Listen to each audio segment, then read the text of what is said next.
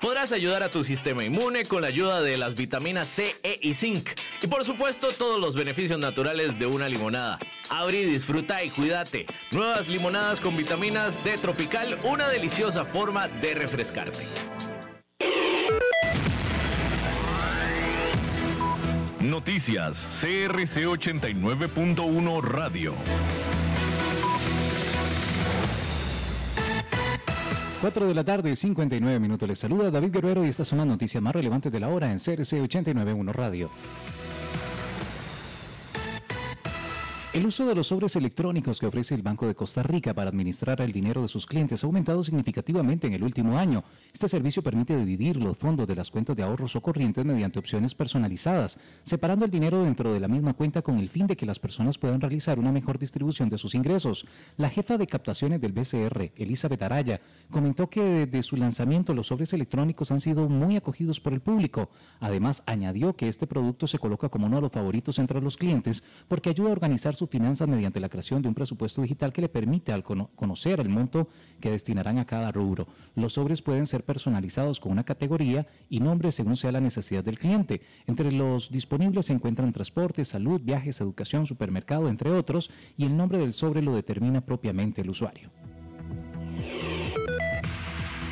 Por otra parte, buenas noticias, los, casos de COVID-19 disminuyeron en un 5% durante la última semana epidemiológica, según los datos aportados por la Caja Costarricense del Seguro Social. La directora general de la Salud, eh, Priscila Herrera, detalló que en la semana epidemiológica 29 hubo 8.684 casos positivos por COVID-19, promediando más de 1.200 casos diarios. Herrera añadió que se redujo en un 10% las nuevas hospitalizaciones. A pesar de la disminución, aún se contabilizan 825 personas hospitalizadas por COVID-19. Los decesos pasaron de 94 a 69 para la semana anterior, promediando 10 fallecimientos diarios. Para hoy martes se registran 856 casos positivos, 6 fallecimientos y 368 personas en unidades de cuidados intensivos. En una hora, más noticias. Noticias cada hora en...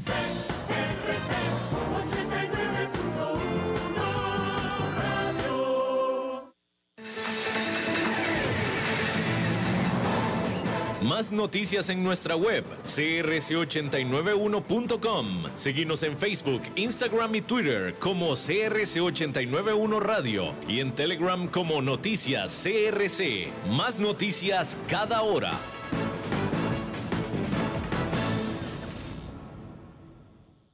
CRC 89.1 Radio y Cadena Radial Costarricense no se hacen responsables por las opiniones emitidas en este programa.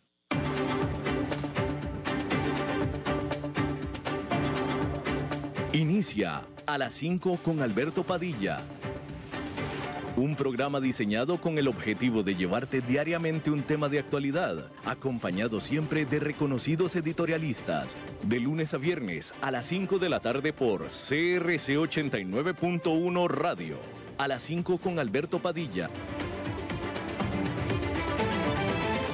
Hola, ¿qué tal? Saludos, bienvenidos a esta emisión de A las 5 con su servidor Alberto Padilla. Muchísimas gracias por estarnos acompañando, gracias por estar ahí. Le mando cálidos saludos eh, desde las instalaciones y la señal de CRC 89.1 FM en San José, Costa Rica, desde donde estamos transmitiendo hasta el punto, en el tiempo y en el espacio en el que ustedes nos están escuchando, porque estamos saliendo en diferentes vías, por ejemplo, Facebook Live, en la página de este programa, a las 5 con Alberto Padilla.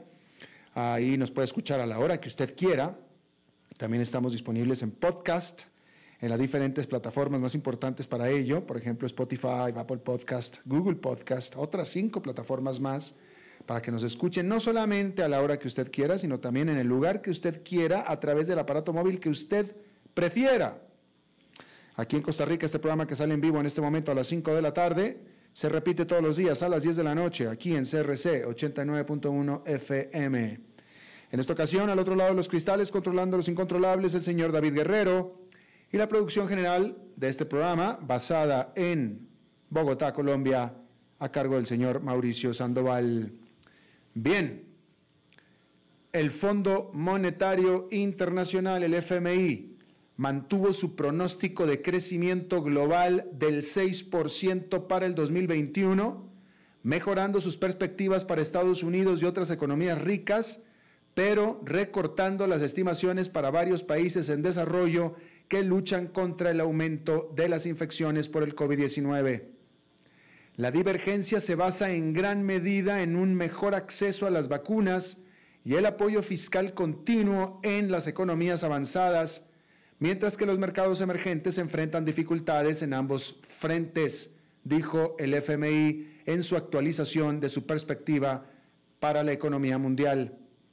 En su comunicado, el fondo anotó que cerca del 40% de la población en las economías avanzadas ha sido completamente vacunada en comparación con solo el 11% en las economías de mercados emergentes y una pequeña fracción en los países en desarrollo de bajos ingresos.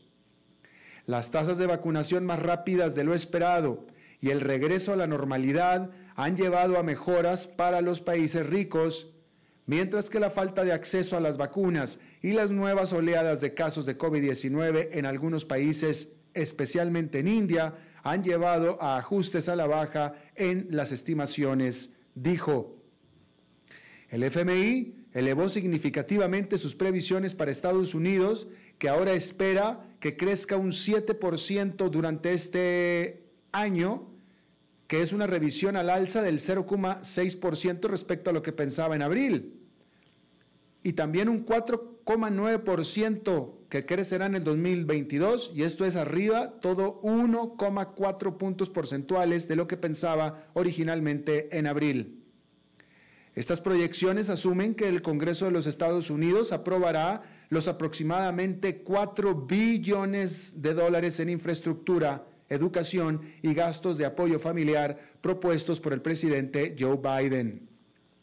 Los efectos secundarios positivos de los planes de gasto de Estados Unidos, junto con el progreso esperado en las tasas de vacunación contra el COVID-19, están impulsando el pronóstico de crecimiento global del FMI para el 2022 a un 4,9%, que es un medio punto porcentual arriba que su estimación original de abril.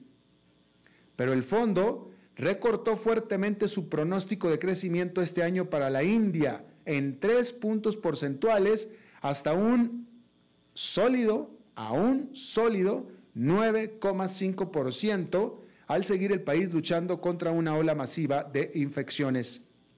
También redujo su pronóstico para el 2021 para China en 0,3 puntos porcentuales, citando una reducción de la inversión pública y el apoyo fiscal general. Los países en vías en desarrollo, en vías de desarrollo, en general, vieron una rebaja del 0,4 puntos porcentuales en su crecimiento de este año, y el fondo citó la lenta implementación de las vacunas como el principal factor que impide su recuperación.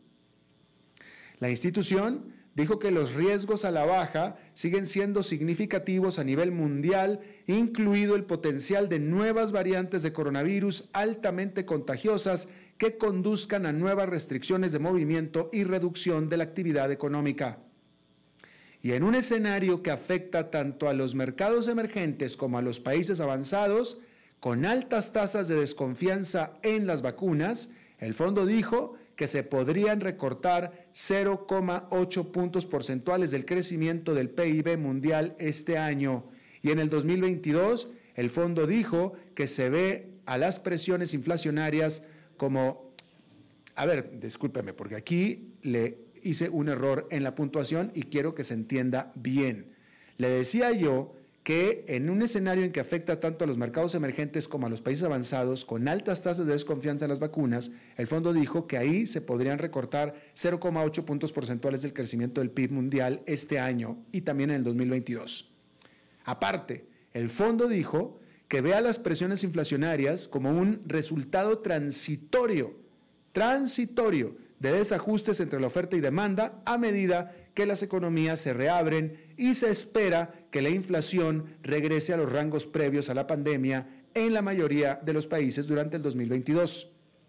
Pero eso sí, advirtió que unas lecturas de inflación persistentemente altas podrían conducir a una reevaluación de las perspectivas de la política monetaria por parte de la Reserva Federal y otros bancos centrales de los países avanzados. La acción preventiva de esos bancos centrales causaría un doble impacto en los mercados emergentes, agregando salidas de capital y condiciones financieras más estrictas a sus desafíos de crecimiento. Otro riesgo significativo a la baja es la posibilidad de que se reduzcan los planes de gasto social y de infraestructura de Estados Unidos, dijo el fondo, en medio de profundas divisiones entre demócratas y republicanos en el Congreso. El fondo estimó que el gasto propuesto impulsaría el crecimiento de Estados Unidos en 0,3% en 2021 y 1,1 puntos porcentuales en el 2022. Bien, ahí lo tiene usted, la actualización de las perspectivas económicas de el FMI para todo el mundo. Bueno, Hablando de empresas, déjeme decirle que Tesla está avanzando a pasos agigantados en su transformación de ser una indisciplinada y desarreglada empresa recién llegada a todo un fabricante de automóviles maduro. Y tiene los números para demostrarlo. La compañía de vehículos eléctricos obtuvo una utilidad récord de, uno, de 1.100, 1.100 millones de dólares durante el segundo trimestre eso es más del doble de los 438 millones que ganó en el primer trimestre y más de 10 veces el ingreso neto que reportó hace un año. Y por supuesto que la pregunta es, ¿cómo lo logró Tesla? Bueno, pues primero por medio de su negocio fundamental, que es la venta de automóviles eléctricos. Tesla produjo y entregó más de 200 mil vehículos durante el segundo trimestre de este año, lo cual es un récord histórico para la empresa. También, también logró recortar los costos en sus fábricas, aumentando su margen operativo al 11%, lo que la coloca a la par con competidores mucho más maduros y expertos como por ejemplo General Motors. Pero también Tesla tiene su negocito paralelo. La empresa también recaudó 354 millones de dólares por la venta de créditos regulatorios a otros fabricantes de automóviles quienes los usan para cumplir con los estándares ambientales y evitar grandes multas. Pero la compañía, hay que decirlo, dependió mucho menos de esos ingresos ahora que en el pasado, lo que es una buena señal a medida que otras empresas comienzan a fabricar más vehículos eléctricos propios, lo que reduce la necesidad de intercambios de crédito. Aún así, los próximos meses podrían ser turbulentos ejerciendo presión sobre el valor de mercado actual de Tesla de casi 634 mil millones de dólares. A este respecto, JP Morgan apuntó que esta alta valoración trae altas expectativas y altos compromisos. Dijo que la alta valoración de Tesla deja poco espacio para una ejecución menos que perfecta. Y ya vimos algunos ejemplos menos que perfectos. El director ejecutivo de Tesla, Elon Musk, advirtió que la escasez de chips de computadora, que pesa sobre toda la industria automotriz en general, continúa planteando problemas. Dijo que mientras fabricamos automóviles a toda velocidad, la situación de escasez mundial de chips sigue siendo bastante grave. Durante el resto de este año, nuestras tasas de crecimiento estarán determinadas por la parte más lenta de nuestra cadena de suministro, o sea, los chips. Tesla retrasó los planes para un camión semirremolque hasta el 2022, a lo que dijo es debido a la disponibilidad limitada de celdas de batería y los desafíos de las cadenas de suministro global. También indicó que está retrasando el debut de su camioneta eléctrica mientras intenta poner en línea nuevas fábricas cerca de Austin, Texas y Berlín, Alemania. Esa capacidad ampliada es importante a medida que los rivales comienzan a producir más vehículos eléctricos, lo que podría reducir la participación de mercado de Tesla. Al respecto, Bank of America apuntó que si bien Tesla es claramente un pionero en el mercado de vehículos eléctricos y se ha diferenciado con éxito como un operador tradicional de vehículos eléctricos, frente a los nuevos participantes de estos, el entorno operativo de Tesla está cambiando de lo que era un espacio vacío a ahora un espacio cada vez más concurrido. Y en lo que parece una ominosa señal, el club de fans de Tesla que se conectan a la conferencia telefónica sobre estados de resultados para escuchar lo último de viva voz de Musk, seguramente se sentirán decepcionados en el futuro, luego que el lunes Musk indicara que lo más probable es que se salte las próximas llamadas de resultados a menos de que haya algo realmente importante que yo deba anunciar. Bueno, y estamos a mitad de año, apenas en julio, pero la compañía de juguetes detrás de los Transformers, de My Little Pony, Baby Alive y Play-Doh ya está mirando hacia una temporada navideña que se adelanta será complicada. Hasbro dijo el lunes que este año está aumentando el número de países de donde está comprando sus productos, aumentando la cantidad de transportistas marítimos con los que trabaja y utilizando más puertos para garantizar que sus juguetes lleguen a los ansiosos niños cuando ellos los exigen, que es diciembre. La empresa dijo que es posible que experimentemos algunos cambios en las fechas de entrega y también el momento de los ingresos, pero estamos aprovechando nuestra presencia y escala global para satisfacer la demanda. Pero Hasbro también está aumentando los precios de sus juguetes para compensar los mayores costos de transporte y productos básicos. Espera que las alzas se activen por completo en los últimos tres meses del año. Este aviso es un recordatorio de que los cuellos de botella en las cadenas de suministro todavía pesan sobre las empresas durante la segunda mitad del 2021, ya que la pandemia complica el transporte marítimo mundial y que la inflación sigue creciendo dentro del sistema. Eso podría causar dolores de cabeza a los minoristas, especialmente cuando se espera que la demanda de los consumidores se recupere. Bueno, la gigante productora de chips, Nvidia, es la novena empresa más valiosa del indicador bursátil SP500. Con una capitalización de mercado de casi 500 mil millones de dólares, esta empresa vale casi tanto como sus rivales de semiconductores Intel, Advanced Micro Devices y Qualcomm juntos. La creciente influencia de Nvidia está provocando rumores de que pronto podría ser aprovechada para unirse al venerable promedio industrial Dow Jones de 30 acciones. Hasta hace poco, Nvidia habría sido demasiado cara para el Dow que pondera las 30 empresas de su índice por el precio de sus acciones. Hace unas semanas las acciones se cotizaban encima de los 750 dólares cada una, lo que fácilmente lo habría convertido en el miembro más grande del Dow. Pero Nvidia dividió recientemente sus acciones, lo que se le conoce un split accionario, y ahora cotiza alrededor de 190 dólares la acción, que es mucho más compatible con el Dow. Las ventas anuales de este fabricante de chips aún palidecen en comparación con las de Intel o IBM, que se espera que generen más de 70 mil millones de dólares en ingresos este año. Aún así, el pronóstico de ingresos de Nvidia no está nada mal, con alrededor de 25 mil millones de dólares para este año fiscal. También así es más alto que las expectativas de venta para los componentes del Dow, Visa y McDonald's, y está a la par con las estimaciones de ingresos para el gigante de software Salesforce, que se agregó al Dow el año pasado.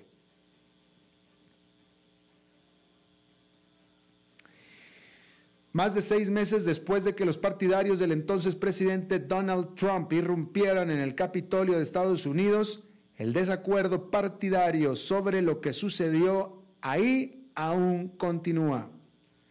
Nancy Pelosi, la principal demócrata de la Cámara de Representantes, convocó a un comité para investigar el incidente.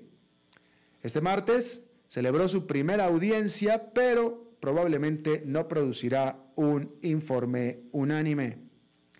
Las dos partes ni siquiera pueden ponerse de acuerdo sobre los miembros, colegas, del comité. La semana pasada, Pelosi rechazó a dos republicanos que habían ayudado a difundir las falsas afirmaciones de Trump sobre el robo de la elección.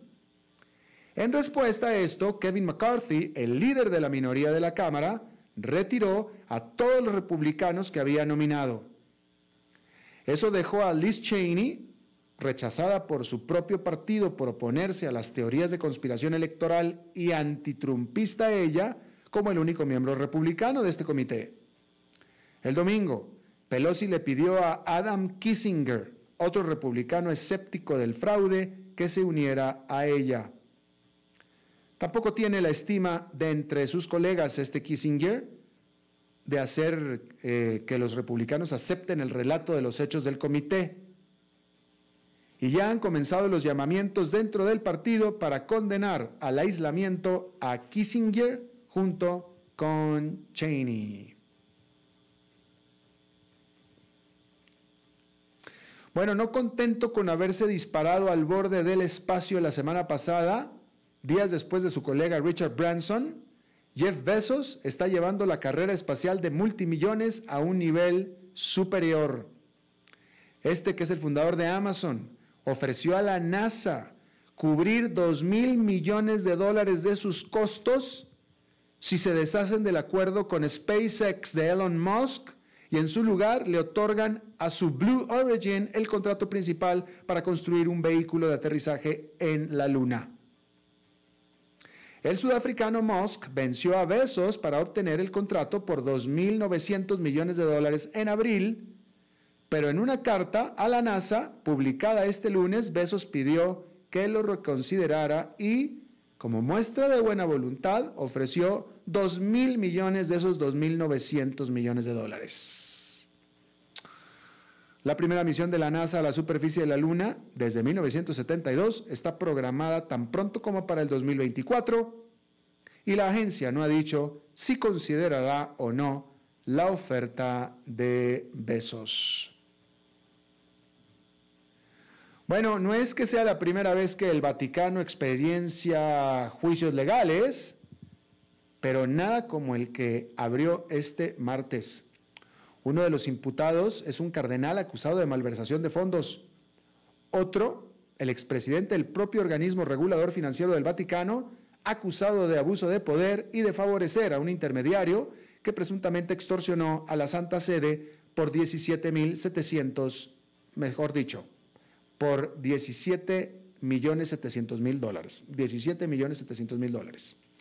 Ellos, junto con otros ocho acusados, incluidos altos funcionarios del Vaticano, y una mujer de negocios descrita como experta en inteligencia niegan haber cometido irregularidades. El caso se centra en la compra de una propiedad en Londres por 400 millones de dólares, pero también incluye afirmaciones de que el cardenal Angelo Becciu dio dinero a sus familiares y que la empresaria gastó dinero destinado a la liberación de rehenes para comprarse artículos de lujo. El juicio es fundamental para el impulso del Papa Francisco para limpiar las finanzas del Vaticano. Pero, para colmo de males, se ha afirmado que el propio Papa conocía el controvertido acuerdo de esa propiedad.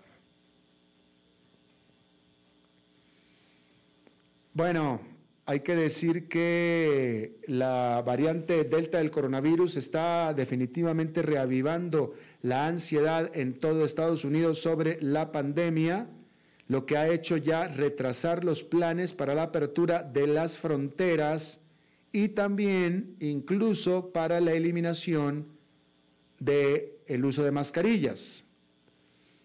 Decir y mencionar que las restricciones a los viajes internacionales permanecerán durante todo el verano, el cual termina a finales de septiembre hasta ahora. Los oficiales de salud federales dijeron que el gobierno podría, y de hecho, bueno, podría definitivamente eh, hacer una elevación de sus requerimientos de uso de mascarilla.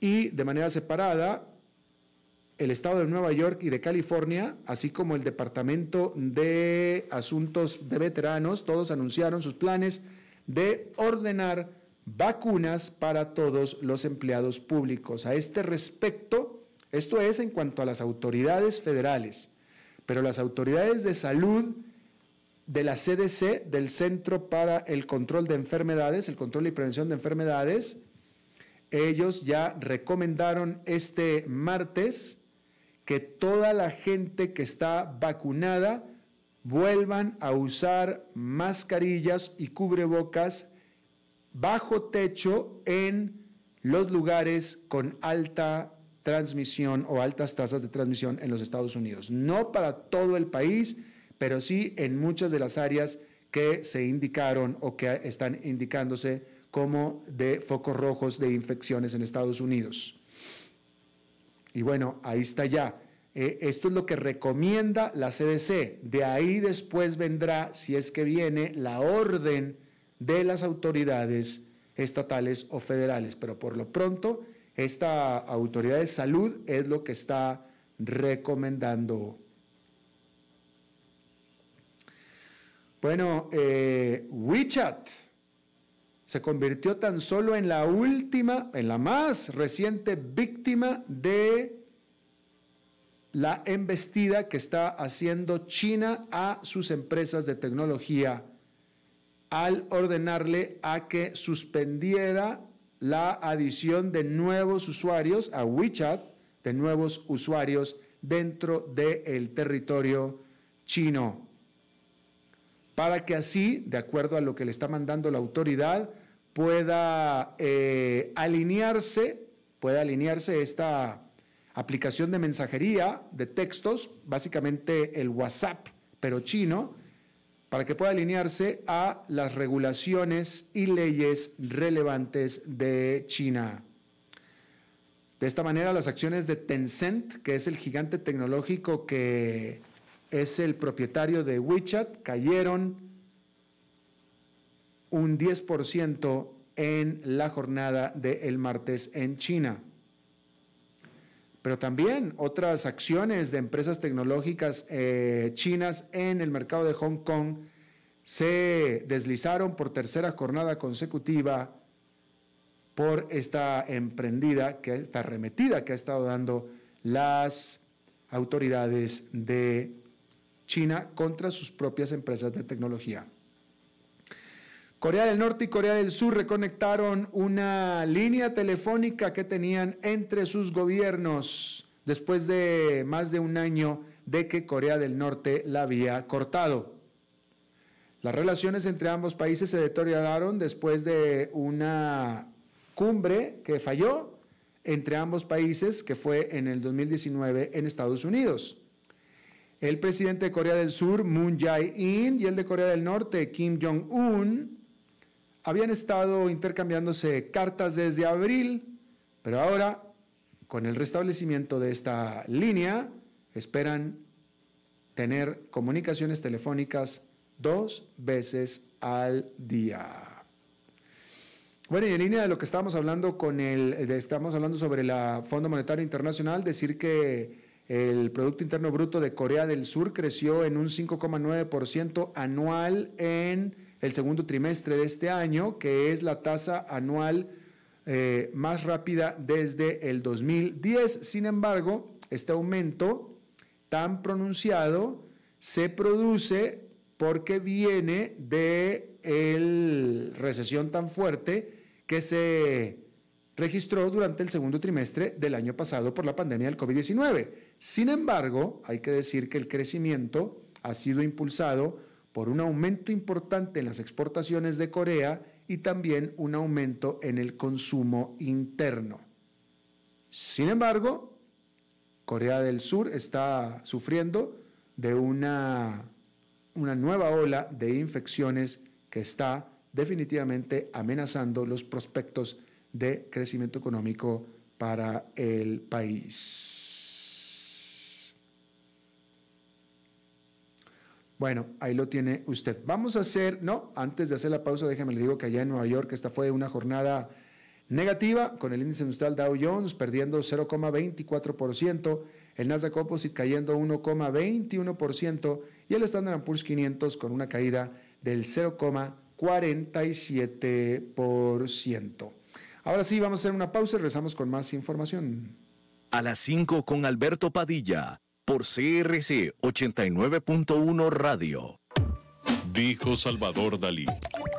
Un gran vino requiere un loco para hacerlo crecer, un hombre sabio para velar por él, un poeta lúcido para elaborarlo y un amante que lo entienda.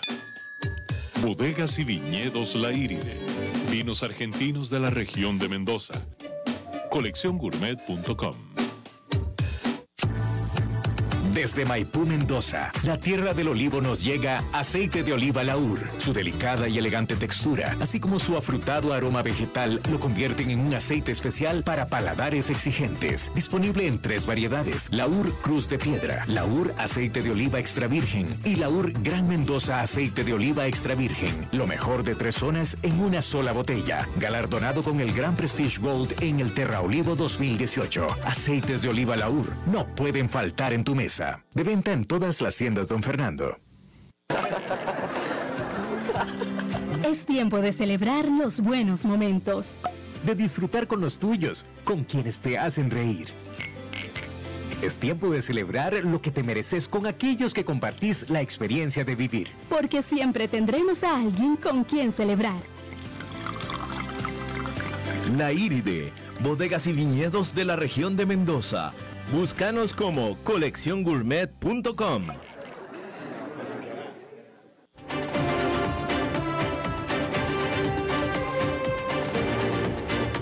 Seguimos escuchando a las 5 con Alberto Padilla. Bien, déjeme eh, comentarle que este es un dato de The Economist, es un dato de The Economist y dice este reportaje, es un reportaje, pero la conclusión de este informe de la revista The Economist es que si el planeta llegara a calentar su temperatura global, ¿verdad? El planeta en general, en 3 grados centígrados, en 3 grados centígrados con respecto a su promedio histórico, se desaparecerían la totalidad completamente de los arrecifes de coral del mundo. Se desaparecerían. 0% de arrecifes de coral si es que la temperatura del planeta aumentara un 0% en este eh, pues terrible, terrible dato que eh, revela la revista The Economist. Bien, Vamos a hablar de un tema que, eh, bueno, vamos a tener eh, una entrevista sobre un tema que aquí no hemos hablado todavía en el programa, pero hay que decir primero que la tasa, la, la cifra, la cifra total de fallecidos por este edificio de departamentos, de condominios que se desplomó hace cinco semanas, hace poco más de un mes en la localidad de Surfside, de Surfside, Florida, que es al norte de Miami, pero parte del área conurbada de Miami. La totalidad fueron 98 personas. Esto porque eh, pudieron ya identificar al cuerpo de la última víctima de, que habían estado buscando. ¿sí? Eh, se reveló de la existencia de un reporte ingenieril del 2018 donde se había anotado que había problemas estructurales en el edificio, sin embargo, los investigadores todavía están tratando de determinar la causa exacta por lo que se vino abajo este edificio que causó pues impresión en todo el mundo. Está con nosotros y yo le agradezco mucho que esté con nosotros el ingeniero civil y experto en edificaciones costeras, él es constructor con 50 años o más de experiencia, radicado en Miami, Humberto Altuve, que esté con nosotros. Don Humberto, muchísimas gracias. Buenas tardes, don Alberto, a su orden. Gracias, don Humberto. Díganos una cosa, primera pregunta de este, porque ahora de pronto pareciera que este, todos los que pueden vivir en un edificio de varios pisos pareciera que de pronto no están seguros. Déjeme le pregunto esto. Resulta, en vista de lo que estamos viendo, que si un edificio no tiene un mantenimiento adecuado, efectivamente se puede venir abajo. Por supuesto. Todas las edificaciones, como todas las personas, como todos los vehículos, necesitan un mantenimiento adecuado para su funcionamiento adecuado. Las estructuras son muy sensibles a este tipo de variaciones de ausencia de mantenimiento. La primera variación que ocurre es en, eh, los aceros.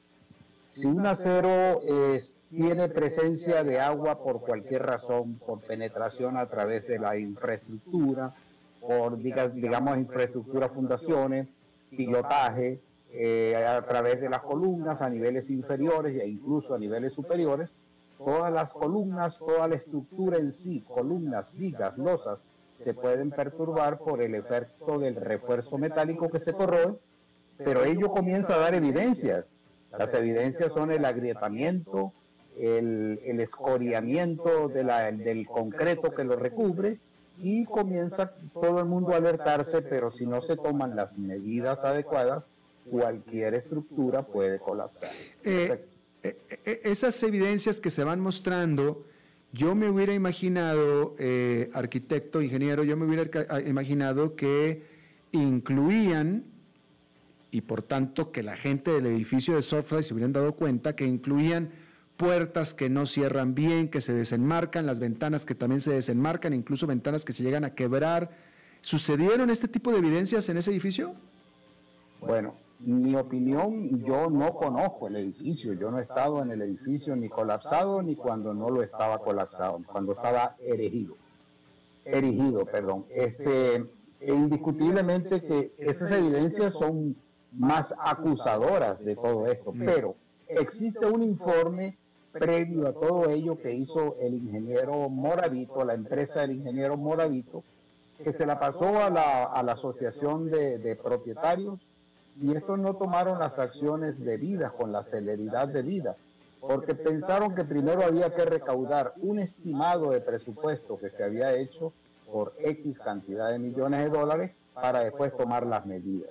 Esto no implica, eso, ese no es el proceso que se debe a tomar en este tipo de acciones. El informe ya evidenciaba que la infraestructura tenía este tipo de inconvenientes, pero hay algo más. La Universidad de la Florida, FIU, la Universidad Internacional de la Florida, hacía muchos años atrás, quizás 6, 7 años atrás, había advertido de este edificio porque específicamente quería controlar los hundimientos que posiblemente se sucedieran en las áreas edificadas en la zona costera, específicamente de Miami Beach. Y muy especialmente tomaron este edificio y durante varios meses hicieron apreciaciones eh, científicas desde el punto de vista de los asentamientos y detectaron que había asentamientos anuales, pudieron hacerlo anualmente, por lo tanto les tomó varios años hacerlo, de 2 milímetros. En este tipo de edificaciones los asentamientos de 2 milímetros es una barbaridad. Por lo tanto, es posible que hasta los propios pilotes hayan estado corroídos también. Las fundaciones no estaban lo suficientemente ancladas a la roca dura, a la roca madre. Estos pilotes tienen que llegar a la roca madre y tiene que hacerse un estudio muy completo, porque el suelo en sí, a nivel superficial, no soportaba una estructura de esta naturaleza. Había que fundarlo sobre pilotes de gran diámetro de gran penetración, aislarlos de las aguas tan, tan peligrosas que son las aguas salitrosas a nivel del mar, que son las número uno, las contaminantes número uno para los refuerzos metálicos estructurales. Bueno, entonces esa, esa explicación me lleva a esta pregunta que yo le quería hacer desde el principio. O sea, hay, hay yo creo que son millones de edificios en todo el mundo, millones, yo creo que se contarían por millones de edificios de todo el mundo de más de 10 pisos, donde viven decenas de millones de personas, y estoy hablando de países también eh, subdesarrollados como en la India, en Pakistán, eh, eh, etcétera, etcétera, en todos los países de América Latina, los edificios de más de 10 pisos de condominio son cosas normal. Y son edificios que tienen más de 35, 40 años de construidos y hasta 50, 60 años de construidos, y ahí están todos muy bien paraditos, no se caen, no se caen, no, no, no ha pasado nada. Entonces, la pregunta es, ¿sería fácil poder apostar a que este edificio tenía una deficiencia estructural de nacimiento? Indiscutiblemente que sí. Indiscutiblemente que sí. Ahí, ahora es cuando viene el proceso inverso. Ya no tenemos el edificio erigido. El edificio está colapsado, falleció. Ahora viene el proceso patológico, se le llama así el proceso patológico, igual que a los cadáveres, de eh, averiguar por qué ocurrió esta tragedia. Aquí comienzan los ingenieros estructurales, especialistas en patología en concreto, a estudiar desde el inicio qué fue lo que sucedió, cómo fue calculado el edificio, cómo fue permisado el edificio, cuál es la naturaleza del edificio. Específicamente aquí en los Estados Unidos hay un organismo que se llama FESA. FESA te da la calificación estructural de todos los suelos habitables y no habitables, agrícolas y no agrícolas en los Estados Unidos, en todos los Estados Unidos. Estos, estos suelos tienen una calificación que permite que los municipios otorguen los permisos adecuados para que se construyan edificios, centros comerciales, áreas educativas o parques. Así de simple. Si no se ha hecho así, si se permisaron, si se saltaron estas cosas, pues indiscutiblemente hay un vicio en, el proceso. En lo otro, los cálculos estructurales hay que revisarlos. Estos cálculos estructurales a orillas del mar llevan un revestimiento entre el concreto y el acero que es mayor que el normal, el que normalmente ocurre en un área cualquiera urbana que no tenga la agresividad de la sal. Por lo tanto, los recubrimientos son mayores. A veces llegan a dos centímetros, a dos centímetros y medio si, la sal es, la condición de la sal es muy fuerte o están muy cerca del mar, como era en este caso. Y todo eso hay que revisarlo. Por ejemplo, hay un informe que se ve, que está claro cuando uno ve el edificio, que no tenía vigas, pero vigas esbeltas, porque las vigas también pueden ser planas. La losa puede funcionar como viga y como plana en el punto de apoyo, pero estas, estas losas eran de 15 centímetros, por lo tanto, 15 centímetros para apoyar sobre una columna es muy poco, pero si el cálculo lo dio, soportó 40 años pero eso no es indicativo de que iba a poder soportar los siguientes 10 o, 4, o 20 años subsiguientes. Por lo tanto, una revisión de todo ese proceso, en ese proceso estaba el edificio, pero no se cumplieron las normas, había que evacuarlo. Con esas características, tanto del informe de la Universidad Internacional de la Florida como con el informe del ingeniero Moravito, había que desocupar la estructura. Pero, ¿qué sucedió? el informe Moravito no fue tajante ni conclusivo en ese aspecto. Mm. El edificio hay que, hay que, hay que evacuarlo. Claro. Eh, vuelvo a tocar el punto que toqué hace un rato porque y resulta que yo vengo de una ciudad eh, eh, que es Monterrey, que es una ciudad muy montañosa y donde las edificaciones sobre la montaña, donde tienen que rascar, que cascajar la, la montaña, son muy comunes y después con las lluvias, aquellos eh, hay deslaves y muchas de no es no es no es excepcional que las edificaciones se vengan abajo, ¿no? Entonces, eh, siempre se ha sabido, y reitero lo que había preguntado yo hace un rato, siempre se ha sabido que cuando una, una, una y también incluso en las casas, en las propias eh, casas de habitación, cuando la casa se empieza a desnivelar, lo primero que empieza a suceder es que las puertas dejan de cerrar, las ventanas dejan de cerrar, incluso hasta se quiebran, etcétera. ¿Está usted de acuerdo que este tipo de... Eh, usted, usted, me acaba de contestar que usted no estuvo y que no se, no se sabe, pero ¿está usted de acuerdo que este tipo de señales tuvieron que haber aparecido en este edificio? O sea, ¿puede ser posible que se haya caído así de pronto sin que nadie hubiera notado nada más que cuando hasta que se cayó? Bueno, si, si, el, si el edificio colapsó tan abruptamente, indiscutiblemente la falla fue de pilotaje. Eso ahí no hay nada que hacer. Pero si el edificio comienza a sentarse desproporcionadamente entre los pilotes o las columnas o por error de columna o por una columna que esté fallando, indiscutiblemente que el, indicio de que una ventana, una puerta comience a deformarse ocurre. Mm. máxime que en este caso las losas estaban actuando como vigas al final del apoyo con la columna y eso genera un posible funcionamiento que no ocurrió abruptamente, eso ocurre y se va demostrando a lo largo de muchos años porque aparecen la famosa pata de araña que se forma entre la columna y el apoyo en losa o vidrio. Si no apareció esas cosas, si en el informe Moravito no estaba expresado eso, si en el informe de la FAU no estaba expresado eso, la falla fue definitivamente por pilotaje. Usted como constructor y con su experiencia, con su insight, eh, a ver si me puede contestar esto. De acuerdo a su experiencia, de acuerdo a su experiencia, esto puede, es, es posible que haya sido un simple error, tomando en cuenta que la constructora que construyó este edificio hay decenas de ingenieros civiles, decenas de arquitectos, seguramente todos ellos con experiencia haciendo sus otros edificios, etcétera, etcétera. ¿Pudo haber sido un error conjunto de cálculos o más bien es una cosa de complacismo y corrupción? Bueno, hay una suma de, causas y lamentablemente el, efecto que ha causado ha sido pues de esa magnitud. Hay un edificio casi morocho que está muy cercano al mismo edificio que se construyó. Tiene la misma condición, es del mismo, de la misma altura, eh, de la misma condición estructural, y ese edificio aparentemente, según me han comentado, porque mi opinión es totalmente subjetiva, solo estoy evacuando mi experiencia como constructor y, lo, y, lo, que pude ver en las imágenes que se difundieron en el mundo. Este, eh, el otro edificio aparentemente está en perfectas condiciones.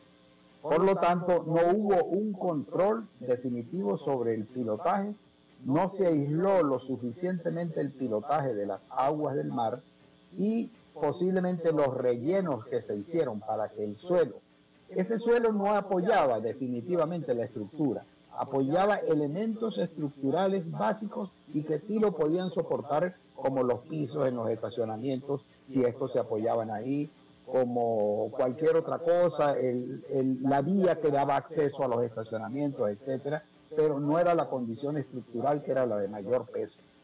Por lo tanto, el colapso, el colapso fue tan abrupto que yo no tengo la menor duda de que ahí hubo alguna negligencia por parte de las autoridades, de la comunidad que maneja la propiedad eh, y al hacer la revisión, porque ellos tenían el alerta en la mano. Si yo tengo la alerta en la mano de que a mí posiblemente me va a suceder algo, yo lo primero que tengo que hacer es tomar precauciones.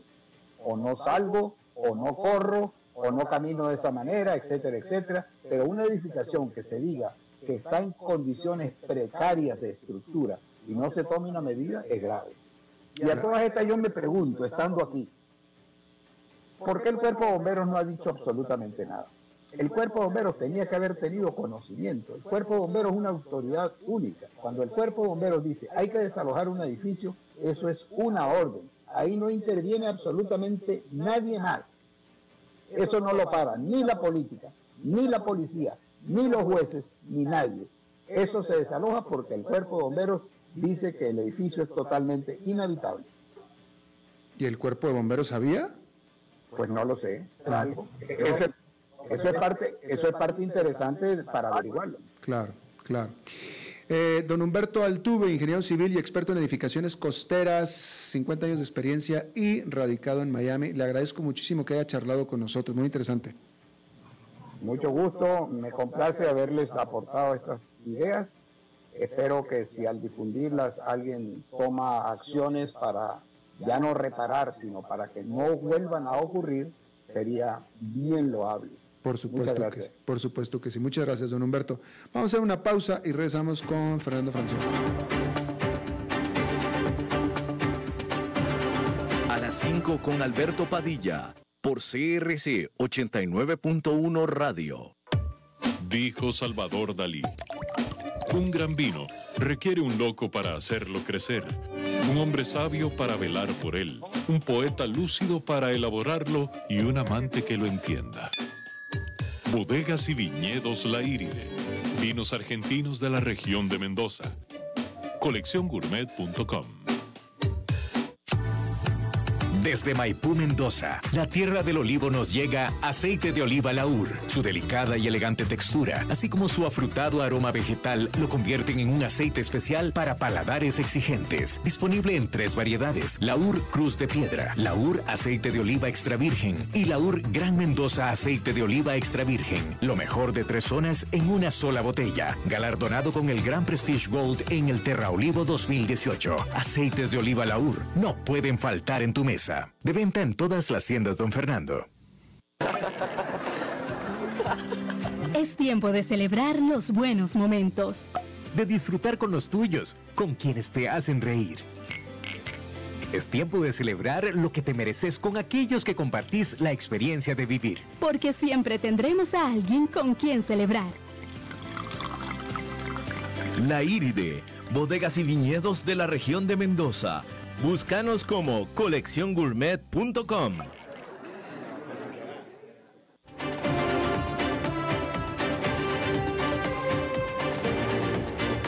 Seguimos escuchando a las 5 con Alberto Padilla. Bueno, es martes y los martes son de Fernando Francia. Fernando. ¿Cómo estás? Espero que se escuche bien. Eh, parece que sí, adelante. Muy bien. Estamos en plenas Olimpiadas, un tema obviamente que domina pues el panorama deportivo cada cuatro años y que pues son eh, unas justas eh, históricas, ¿no? Desde hace eh, tanto tiempo.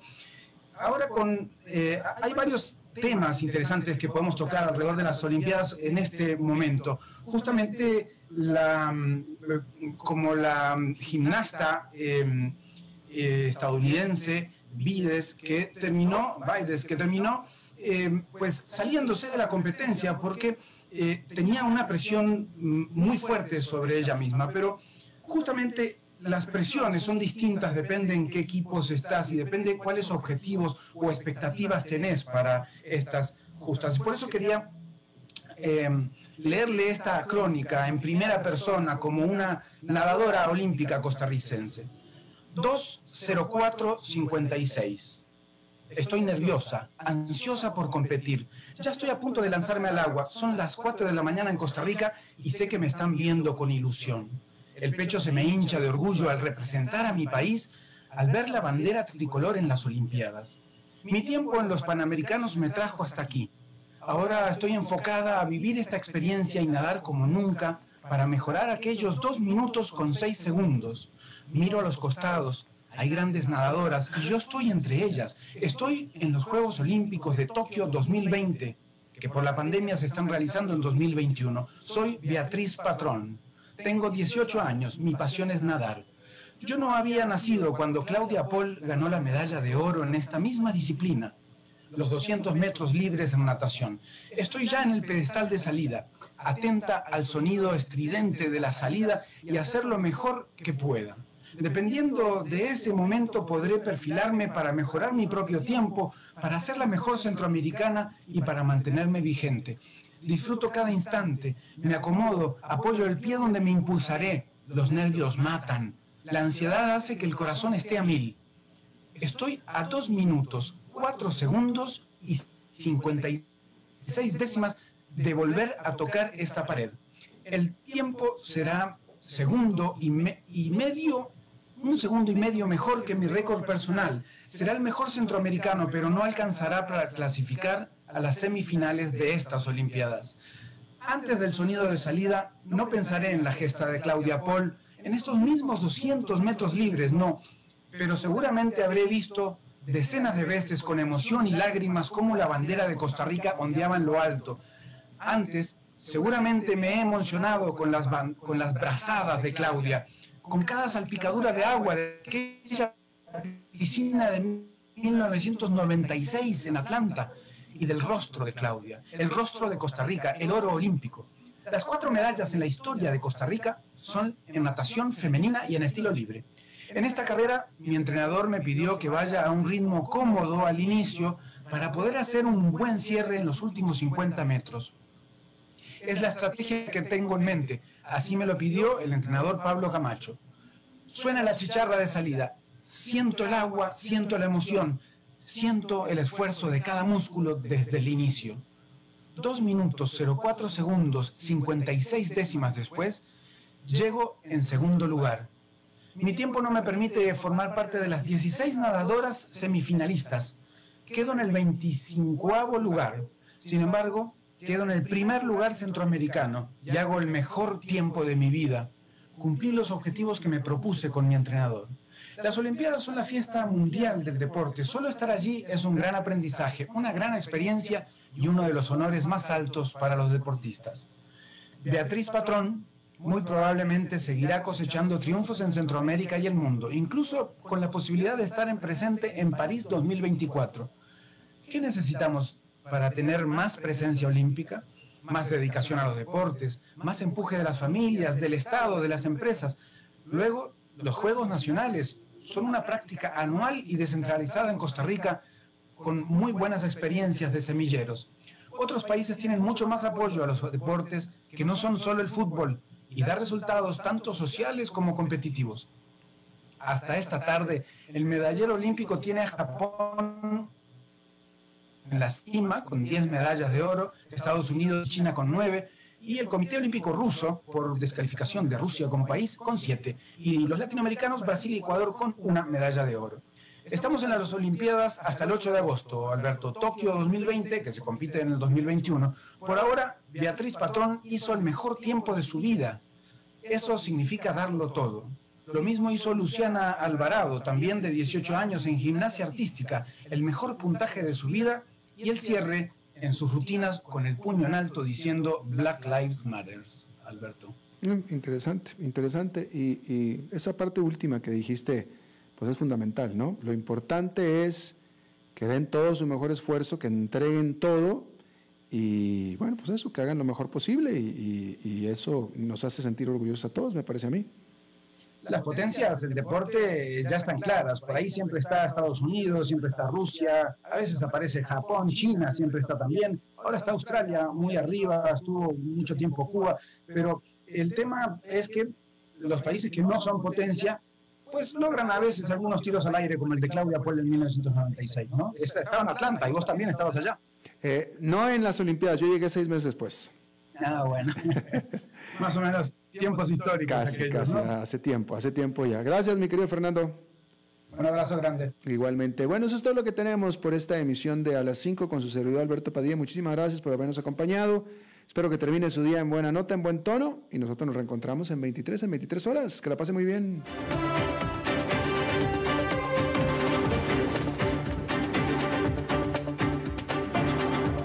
Concluye a las 5 con Alberto Padilla.